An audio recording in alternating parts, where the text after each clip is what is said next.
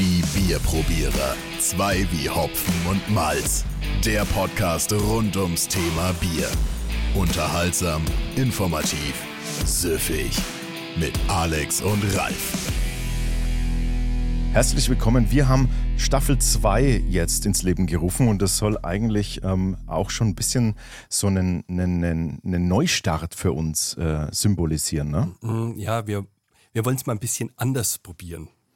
Die Bierprobierer. Ja, wir haben das Format jetzt ein klein wenig geändert und das, ähm, was, was wir jetzt da geändert haben, das dürft ihr jetzt quasi mitverfolgen. Wir haben heute natürlich ähm, einen, ja, wie sagt man, einen, äh, ein, ein Standardthema uns ausgegraben. Weil wir wollen so ein bisschen versuchen, den Podcast neu aufzustellen und zwar so aufzustellen, dass man sagen kann, so, so Bierthemen für alle. Das, das ist so die Idee dahinter, ne? Okay, dann würde ich mal sagen, steig mal ein, oder? Ins Thema. Thema der Woche. Unter- und obergäriges Bier. Genau, was passiert eigentlich bei der Vergärung? Was ist, was heißt ober- und untergärig? Ne? Also Ja. man liest es ja oder ihr habt sicherlich auch ähm, schon mal gehört davon, was das, was das bedeutet, weiß man vielleicht, aber vielleicht eben auch noch nicht, je nachdem, wie tief man schon eingestiegen ist in die Biermaterie. Und ähm, damit man mit, diesem, mit dieser Begrifflichkeit was anfangen kann, wollen wir es heute mal als Thema machen. Genau. Ober, unter und Gärung steckt in diesen Wörtern drin. Genau, und bei der Vergärung, da wird ja aus Zucker, aus Malz, wird mit Hilfe von unseren Hefen, wird es zu Alkohol und Kohlensäure vergoren, sozusagen.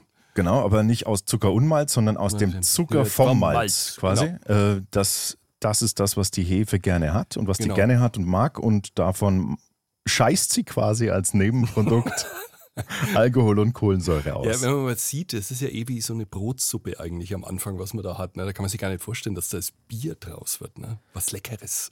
genau, ja. Das ist- es ist wirklich so. Also Das ist eine richtige Pompe, ein, sagen ein, wir. ein Getreidebrei Mhm. und aus dem wird dann letztendlich was Feines. Deswegen kann ich mir auch das ganz gut vorstellen, dass das zufällig entdeckt wurde.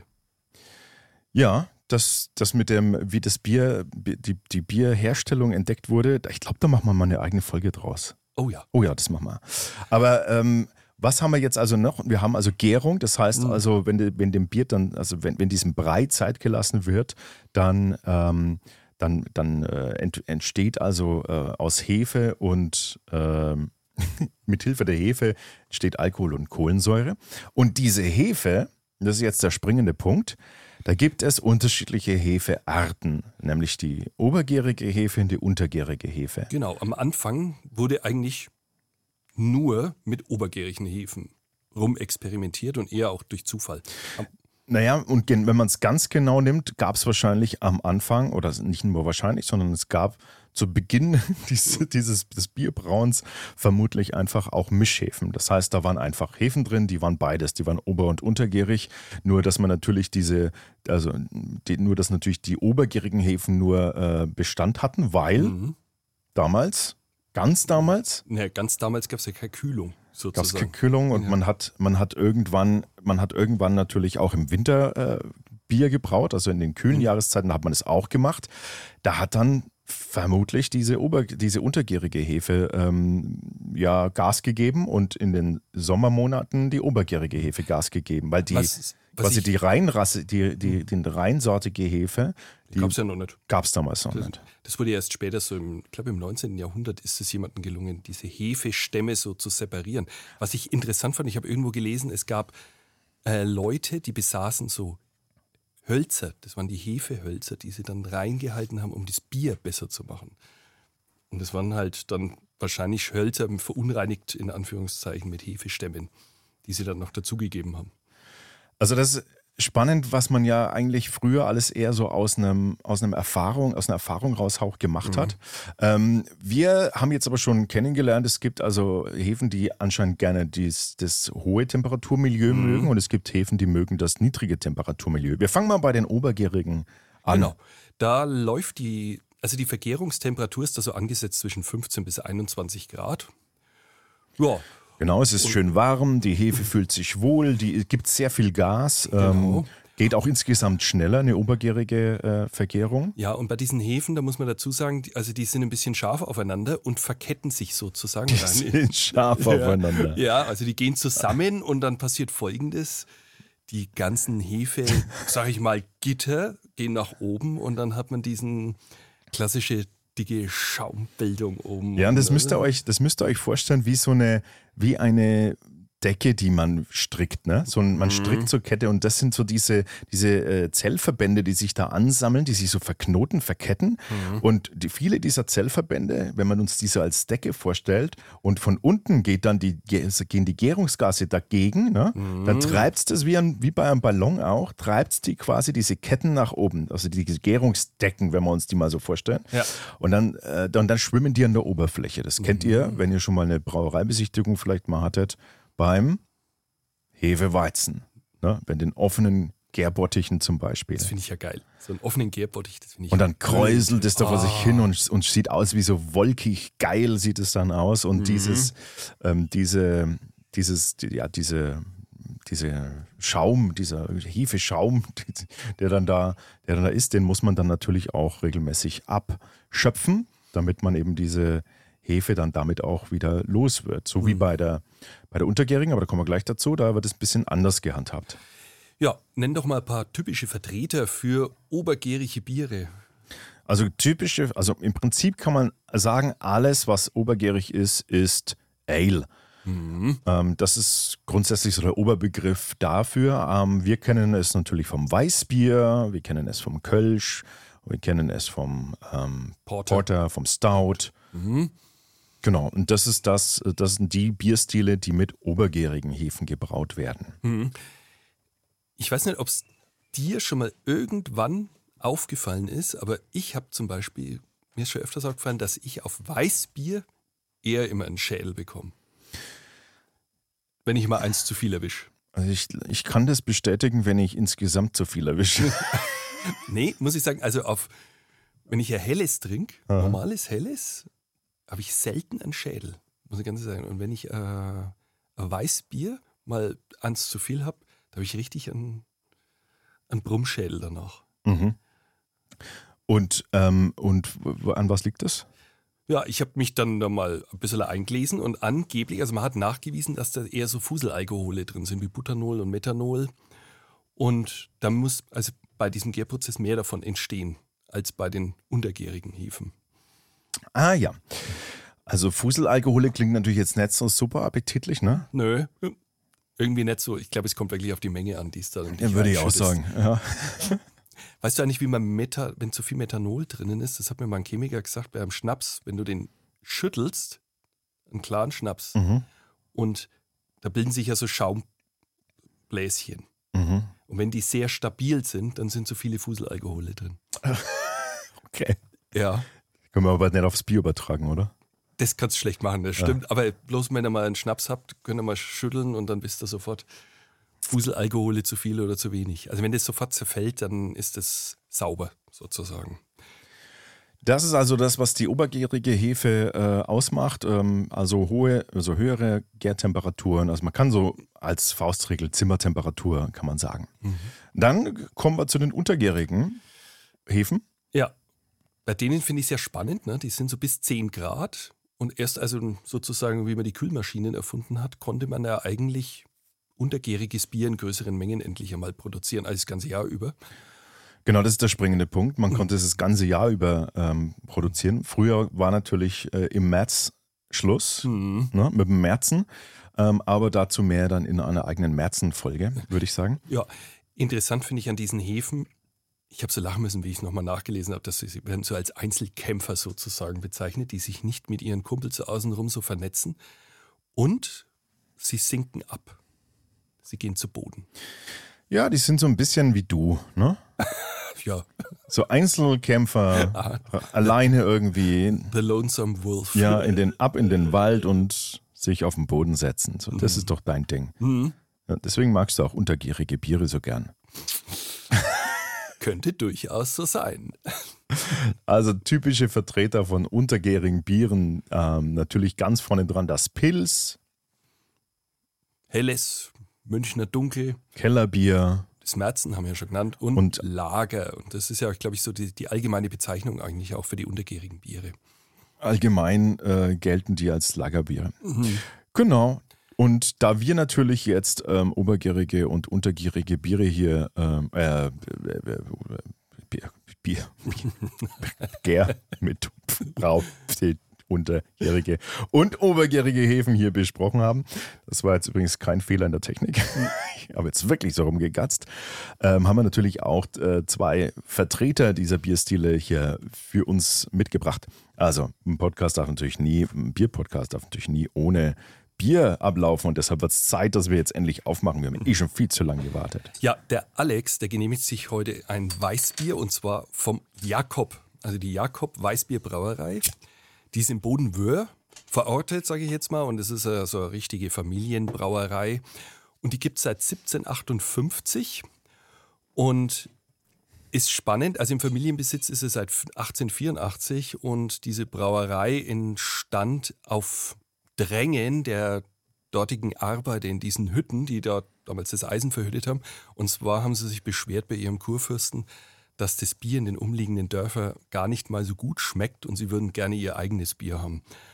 Ja, und dann wurde dieses kurfürstliche Brauhaus gegründet und es ist dann damals privatisiert worden und dann halt in den Familienbesitz übergegangen. Was ich dazu sagen muss, es ist, ich glaube, ich kenne keine Brauerei, die so viele Goldmedaillen bei der DLG gewonnen hat. Ne? 88. Das ist jetzt auch nicht so schwer bei der DLG, aber insgesamt sind die einfach, sind die einfach äh, wirklich gut durchprämiert worden und, und äh, zu Recht, wenn der Ralf sich sein Bier aufmacht, äh, beziehungsweise es ist schon offen, Oh, hast du schon aufgehört? Ich habe es gar nicht mitgekriegt. wenn du es Das dir ist mal, wie ich konzentriert bin. ähm, erzähle ich ganz kurz was zu diesem Jakob Weißbier und warum äh, es für mich ein ganz toller Vertreter ähm, der obergärigen Biere ist äh, oder überhaupt der Weißbiere ist. Mm, wenn ich schon dran rieche, dann rieche ich einfach schon, schon die ganz klassische reife Banane raus, die man einfach so gerne hat bei einem Weißbier. Was ich besonders mag an diesem Weißbier, ist, es ist nicht zu ähm, würzig, es ist eher mild süffig, extrem süffig und der Nelkenanteil hält sich schön im Hintergrund. Das finde ich auch gut, weil ähm, dadurch quasi der, dieser, diese Fruchtkörper, das ist Estrige von, den, von diesen obergärigen Hefen, so richtig Gas geben kann und sich entfalten kann. Ah, und das ist ein wunderbares Sommerbier. Hm, Ich finde es halt unglaublich süffig. Also es hat eine gute Drinkability. Ja. Also da geht ein zweites sehr schnell. Dann stoße ich jetzt mal, äh, stoßen wir jetzt erstmal an und dann erzähl mir, was du im Glas hast. Prost. Mhm. Ah, lecker. Oh, das ist so schön für den Sommer. So, Ralf, was hast du bei dir im Glas? Ich sehe, du hast eine Lindenbräu Pilsner auf. Äh, Genau. Aus gemacht. Gräfenberg. Also die Einheimischen nennen das ja nicht das Lindenbräu, sondern den Bremer. Den Bremer deswegen, weil das eine ganz alte Familienbrauerei ist. Die gibt's, also den Gasthof gibt es schon seit 1900. Und 1932 haben sie angefangen zu brauen und 38 haben sie sogar eine eigene Tennenmelzerei mit reingemacht. Und das, Und die ist heute noch im Betrieb und das ist was ganz Besonderes. ja, Was, ja. was heißt Tennenmelzerei? Ja, also man muss es mal gesehen haben. Also wenn das, also die melzen komplett durch, mit, also mit dieser Sortierung und wir haben uns das angeschaut mit diesen uralten Maschinen von damals noch, wenn sie das dann ausblasen und dann wird dieses Malz sozusagen in einem riesigen Raum, wie dick wird denn das sein? 20, 25 Zentimeter, ne? schütten sie es aus. Ja. Und dann muss das immer regelmäßig so von links nach rechts. Wie hat er es gesagt? Der Brauer, der bei uns mit uns da durchgegangen ist, hat gesagt, für ihn ist es sein Yoga, wenn er dann sein Melz umschichtet. Malz umschichtet. Es ja, das ist schon noch was Besonderes. Das gibt es einfach nicht mehr so oft. Genau, und geführt wird die Brauerei von Irene Bremer-Stockum und von Ralf Stockum. In der fränkischen Schweiz, ne? Ja.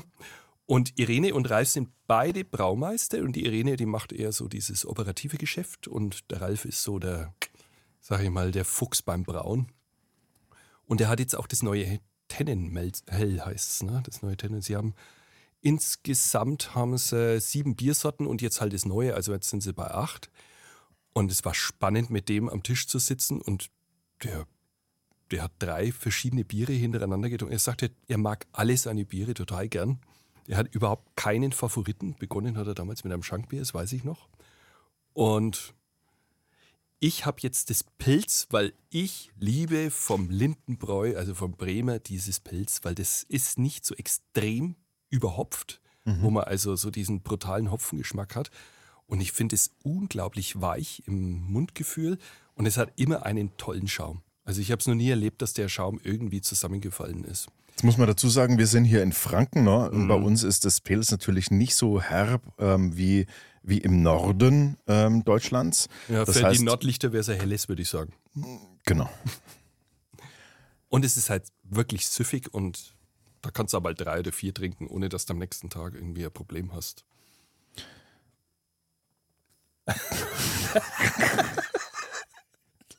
Auf Weizen, wenn ich drei Weizen trinke, bin ich am nächsten Tag tot. Weil es kein Obergäriges ist, ne? Ja. Weil es nicht so viel Fuselalkohol hat. Ja, ja, ich, ich okay. glaube, es ist wirklich so. Vielleicht vertrage ich es auch nicht. Vielleicht mhm. habe ich ja Weizenallergie. Erklär uns doch mal, hast du schon erzählt, wie es schmeckt? Habe ich schon. Ich war jetzt gerade abgelenkt. Ähm, ja, ich habe dich nicht trinken sehen, deshalb. Ja, du müsstest vielleicht die, hier die, die Bilder zu machen, oh, die du hier oh. nebenbei anschaust. Mm. Nee, es ist ein klasse Bier. Sehr lecker. Mhm. Und es hat auch so einen leichten Fruchttouch und das, das mag ich ja bei Pilz. Ohne dass das jetzt so ein irgendwas vom Hopfen gesteuertes ist, so extrem angesteuert. Hat ein bisschen grasig ist es auch, also ist super lecker. Sehr schön. Es ist dezent und lecker, sag ich mal. Gibt es noch Fragen von eurer Seite aus bezüglich ober- oder untergärigen Bier? Dann stellt sie uns gerne ähm, über unsere Social-Media-Kanäle. oder wenn ihr jetzt im Chat sein solltet, gerade eben, dann dürft ihr auch hier gerne noch eine Frage stellen. Ansonsten haben wir das jetzt relativ schnell äh, abgehandelt, weil es relativ ähm, ja, schnell zu erklären war. Genau. Ja? Also jetzt wisst ihr, was obergärig heißt und was untergärig heißt. Kann man sich gut merken. Ober wie warm Ne? Oben ist die Temperaturanzeige warm, unten ist sie kalt. Also untergärig mögen die Biere, ähm, mögen die Biere gerne, äh, äh, die Hefen gerne kalte Temperaturen und geben, geben da Gas, die untergärigen Hefen. Die obergärigen Hefen sind da sehr träge und machen da nichts und nicht viel. Und oben, die obergärigen Hefen, die geben Gas bei ungefähr Zimmertemperatur. Ähm, heutzutage hat man die Hefen, Hefestämme getrennt das heißt, man äh, verwendet tatsächlich nur eben die eine oder die andere Hefe. Oder, das muss man auch noch dazu sagen, ähm, oder man hat eine Spontanvergärung. Hm, was das aber ist, das besprechen wir bei einem anderen Thema, weil das gibt es nämlich auch noch. Also quasi, ähm, wo man keine konkreten, keine konkrete ober- oder untergärige Hefe gibt, sondern einfach wartet, bis die Hefen aus der Umgebung selber zuschlagen. Das ist sehr, sehr spannend und auch da haben wir natürlich eine extra Folge für euch geplant. So, dann ähm, sehe ich noch ganz kurz eine Frage im Chat bezüglich der Haltbarkeit und der Lagerfähigkeit ähm, von Bier im Allgemeinen oder ober- oder untergärigen Bier? Fragezeichen. Die ist nämlich eigentlich nicht abhängig von, von, der, also von der Brauart, sondern eher vom Alkoholgehalt und vom Hopfengehalt, der vor allem verwendet wird. Ja, und wie sauber ein, äh, wie soll man äh, sagen, abgefüllt worden ist oder gebraut worden ist. Ne? Das Immer, ja. Also mhm. Brauen ist quasi nach, also nach einer, nach einer OP in so richtig in so einem hochsterilen Raum, kann man sagen, fast das zweitsauberste, was es, was es gibt an, um, an Umgebung, weil sonst würde das nämlich nichts werden. Mhm. Gut, dann kommen wir doch auch ratzfatz gleich zu Bier News. Becks, unser geliebtes äh, Standard.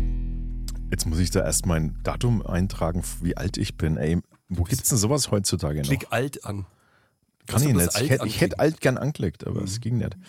Becks hat äh, natürlich ist voll aufgesprungen auf diesen auf diesen äh, AI äh, oder künstliche Intelligenzzug Oho. und hat sich von äh, einer künstlichen Intelligenz, also wir reden von ChatGPT, hat äh, Bax sich ein Bier kreieren lassen und zwar ähm, zutatentechnisch, rezepttechnisch. Nicht wirklich. Das Design der, der Dose ist äh, von der KI generiert worden und. Ähm, das sieht ein ähm, bisschen aus wie bei Aliens. Ja, und das. Ähm, und ich habe jetzt Angst. Die Verpackung insgesamt auch. Das ist äh, von, von einer KI generiert worden. Und da haben sie eine eigene Website gemacht. Äh, die könnt ihr angucken auf, keine Ahnung, auf Autonym. Ach, wir verlinken sie euch. Und ähm, das ist, finde ich, äh, sehr schnell aufgesprungen auf diesen Zug. Die erklären auch, die erklären auch komplett, wie sie das gemacht haben. Also die ganze, die haben alles, das Logo, den Namen, ähm, Echt alles? die haben komplett alles von der AI designen und entwerfen lassen und erklären auf dieser Website auch ganz konkret, was sie nach und nach gemacht haben. Und ähm, ja, das ist total spannend. ich finde es ähm, gruselig.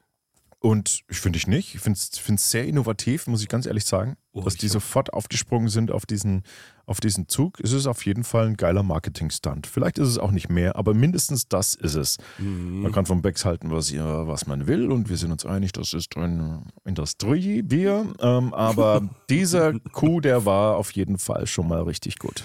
Also abgefahren sieht's aus, das Ja. muss man echt sagen. Die Kuriosität zum Schluss. Ja, und ich bin auf eine, eine Story gestoßen.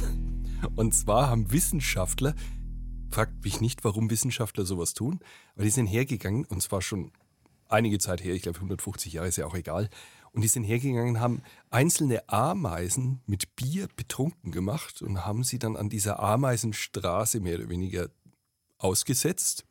Und dann ist Folgendes passiert, dass die nüchternen Kumpels, die vorbeikamen, die Betrunkenen, zurück in den Bau geschafft haben. Ach komm. Ist das geil? Hä? Die haben ihre besoffenen Kumpels einfach heimgetragen? Ja. Da können wir uns aber mal ein Scheibchen abschneiden davon. Hey, Alter, ich tät dich immer heimtragen, Das auch will wenn ich ich mein sehen. Kreuz nicht aushalten würde. ich dir einen Schubkann besorgen Ja, oder sonst Das was. will ich sehen. Ich, und ich würde dich heimtragen, aber du würdest mich im besoffenen Zustand nicht, dich nicht tragen lassen, auch im nüchternen Zustand nicht, weil du das nicht magst, wenn ich dich berühre. Hm. Also so viel dazu. Also die Ameisen haben uns doch noch einiges voraus. Ja, da können wir uns ein Scheibchen abschneiden. Ja. Aber wirklich. Ach Freunde, ähm, das war's schon fast schon wieder und wir geben euch noch eine kleine Vorschau auf das, was ähm, kommen wird, nämlich die nächste Sendung. Ähm, wir haben nämlich in unserer Folge Nummer 2 von Season 2 das Thema IPA. IPA, genau. Also für alle, die so ein bisschen schon mal ins Craft, im Craft-Beer-Bereich reingeschnuppert haben, da äh, werden wir natürlich mehr dazu erzählen und zwar alles, was es zu wissen gibt zum Thema IPA. Habt schon mal davon gehört, wisst aber nicht, was das ist? Perfekt, dann schaltet einfach rein.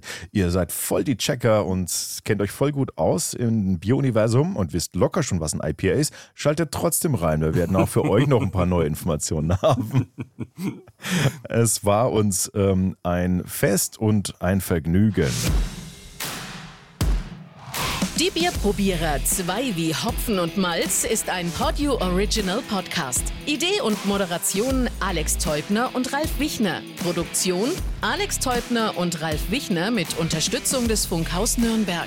Alle Podio Podcasts findest du auf podio.de, in der kostenlosen Podio App und überall dort, wo es Podcasts gibt. Podio, Podcasts für dich aus deiner Region.